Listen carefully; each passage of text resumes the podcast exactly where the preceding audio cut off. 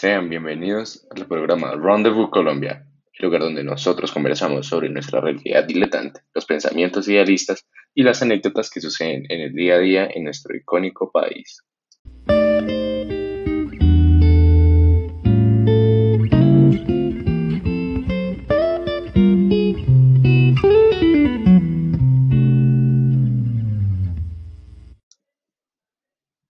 Día de hoy traemos a ustedes un capítulo bastante peculiar, debido a un tema polémico en nuestro país.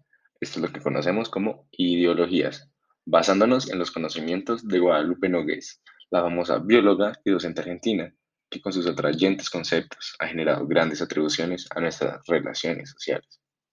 Se estarán preguntando, ¿qué tiene de peculiar una ideología? Es decir, un conjunto de pensamientos hacia una idea.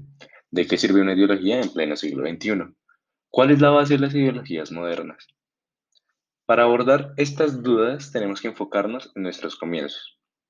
Desde un principio en el que el ser humano se volvió un ser racional, se ha visto necesaria la incursión de medidas que busquen proponer un pensamiento en específico, con el fin de establecer beneficios por parte de los exponentes. Esto se ha visto reflejado desde un comienzo, con la llegada de trueques y la esclavitud, como el alma mater de lo que se conoce actualmente como política. Al hablar de jerarquizaciones y grupos selectivos que han buscado acceder al poder con medios proselitistas y por el cual un conjunto de personas alcanza el poder.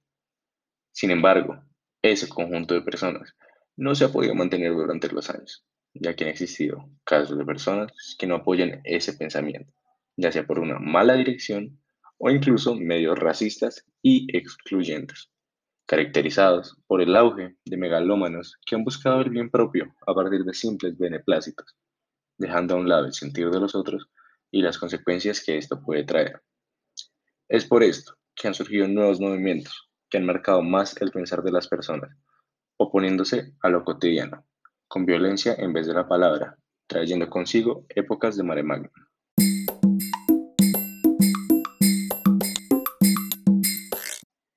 Esto mismo lo menciona la doctora Nogués al hablar que hoy en día el simple hecho de mencionar una ideología es una, en una conversación puede acabar en una hecatombe, es decir, donde existe un tribalismo. Algo bastante curioso, tomando en cuenta que la mayoría de grupos busca y propone mañana idóneo, en donde no haya violencia. Sin embargo, son estos mismos los que generan incoherencias y analogías, pensando que más guerra genera paz. Eugene Lonesco asegura que las ideologías nos separan, los sueños y las angustias nos unen. Esto se puede justificar tomando en cuenta que en nuestra propia historia han habido más casos en relación a la violencia que la propia educación, ya que nos hemos basado en un carácter militante, cuando deberíamos usar la resiliencia para adecuarnos a un futuro, teniendo en cuenta nuestro presente sin olvidar nuestro pasado. Además, nuestra sociedad ha elegido tristemente a aquellos líderes que no han sabido ocupar su cargo y han dejado malas experiencias sobre lo que nos representa como colombianos, cuando realmente somos un país libre, soñador y alegre, con personas magníficas y que siempre estarán dispuestas a ayudar.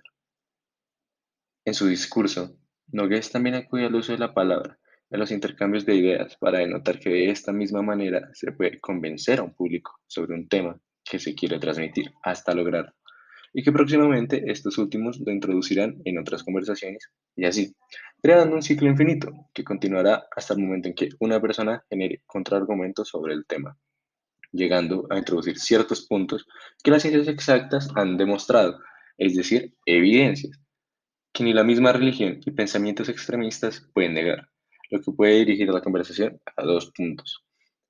En el primer caso, la otra persona aceptará que está en lo incorrecto y se concluirá de manera ideal el intercambio de ideas. Mientras que, en el segundo caso, el cual claramente es el más elegido en la mayoría de veces, se expondrá un debate donde el orgullo, con ayuda de la parafernalia y la ofensa, se opacará la verdad y habrá un enfrentamiento, ya sea directo o indirecto, con la otra persona. Este es el caso ejemplar de cómo en nuestro país reina la ignorancia, de cómo la educación no es suficiente para crear personas de bien, donde la corrupción se omite y se enfatiza más en medios de farándula, y el amarillismo para crear caos desde todo lo innecesario. Es en la misma cotidianidad que se evidencian todos estos casos de estratagemas, y por esto es que se necesita enfocar en las nuevas generaciones para que estos sepan cuál es el camino de la verdad, el de la solidaridad y la erudición. Evitar el fanatismo con odio patológico y luchar por todos aquellos que fueron obligados a callar su voz gracias a la violencia.